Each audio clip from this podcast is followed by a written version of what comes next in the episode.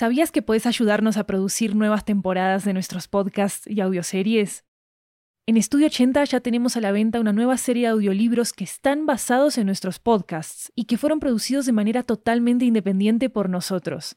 Tenemos audiolibros de muchos géneros, comedia romántica, terror, crímenes reales, comunicación y lingüística, comida, estilo de vida, historias de migración y mucho más.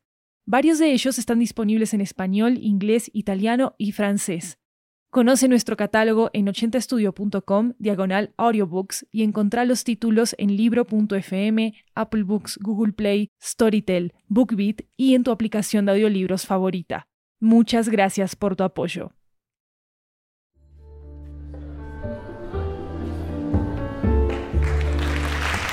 Hi everyone, welcome to 80 Cuentos, a Latin American anthology with audio tales coming from all around the region. I'm Maru Lombardo, your host, and today's story comes to us from Lima, Peru. It's about humans' relationship with nature and pollution. Here goes Suyana's Dream, written by Luis Merino.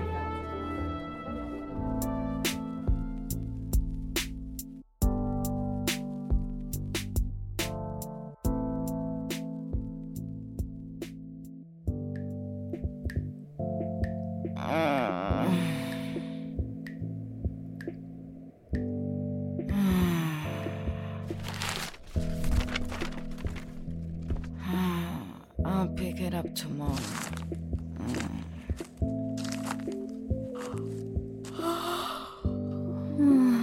Amidst disorder, carelessness, and indifference, Suyana sleeps with her favorite blanket.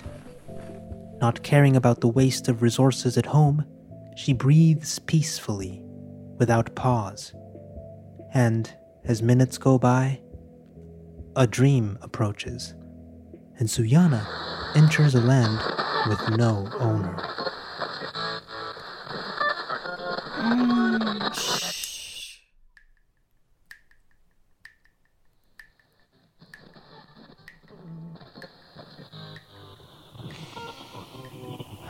Mm.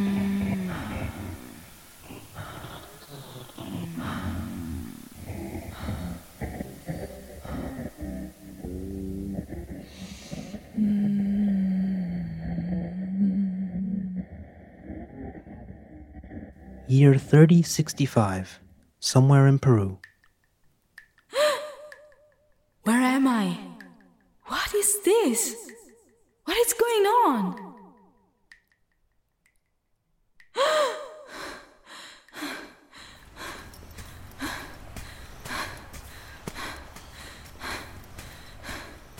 Suyana's dream is just beginning, but it turns out to be a nightmare. Pursued by animals she never imagined, Suyana runs and runs and runs until. Mm-hmm. Silence, Suyana. Suyana hears the Pachamama in the distance, a goddess who has slept for millennia, who disappeared without a trace. Suyana feels that she has to look for her. She feels that a miracle would happen when she wakes up. She feels Pachamama can save her from the rabid animals.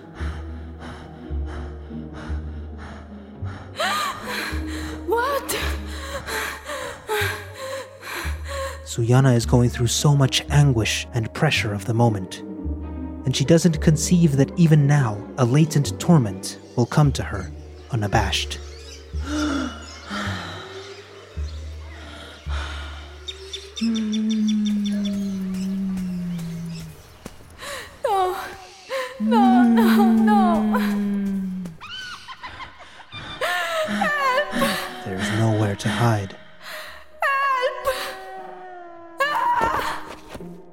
Suyana stumbles. She almost hits her head. She gets up quickly and keeps running while processing everything she's been going through. No! Where are you? Help me. Suyana hears someone gasping and breathing. She has been running for hours and she keeps hearing the same sound.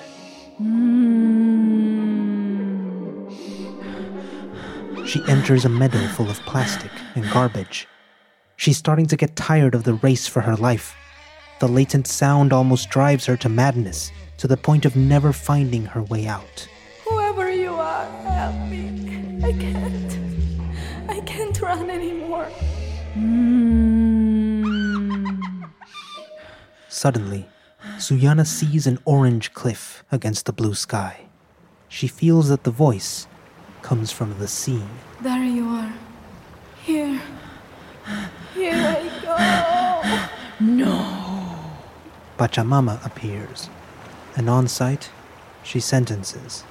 Living beings still present? what a surprise. They are not worthy of the care and protection of nature. From this day on, we start from zero.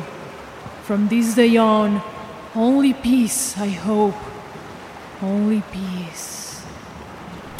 When Pachamama says the last sentence, she splashes the sea and sweeps everything away. White sky above and a clean meadow below, Suyana vanishes with the sea for the birth of a new world.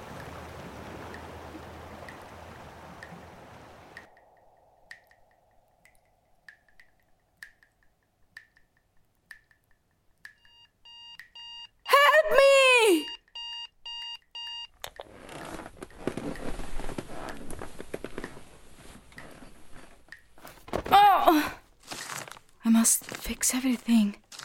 What a horrible dream. Suyana wakes up from the nightmare. She falls out of bed and hits her knee. But she understands the meaning of it her actions, missions, responsibilities, and above all, her name. Suyana means hope. Hope. Hope. That was Suyana's dream. If you enjoyed this episode, don't forget to check out its Spanish version called El Sueño de Suyana. You can find it in our podcast feed as well. 80 Cuentos is a unique show that showcases Latin American stories like no other, and you can help us spread the voice on this show. So if you love 80 Cuentos, please share these episodes with your friends and family over social media, chat groups, or wherever you chat with them. This story was created and written by Luis Merino. Luis is a radio teacher at the Universidad San Martín de Porres at Lima, Peru. He has more than 10 years of experience in radio and podcast production. This story was voiced by Chiara Santella as Suyana, Luis Lopez as the narrator, and Maru Lombardo as Pachamama. Jeremias Juarez made the music and sound design for this episode. You can check out transcripts for our stories at 80studio.com slash 80-cuentos. I'm Maru Lombardo, this is 80 Cuentos. Thank you for coming and of course, thanks for listening.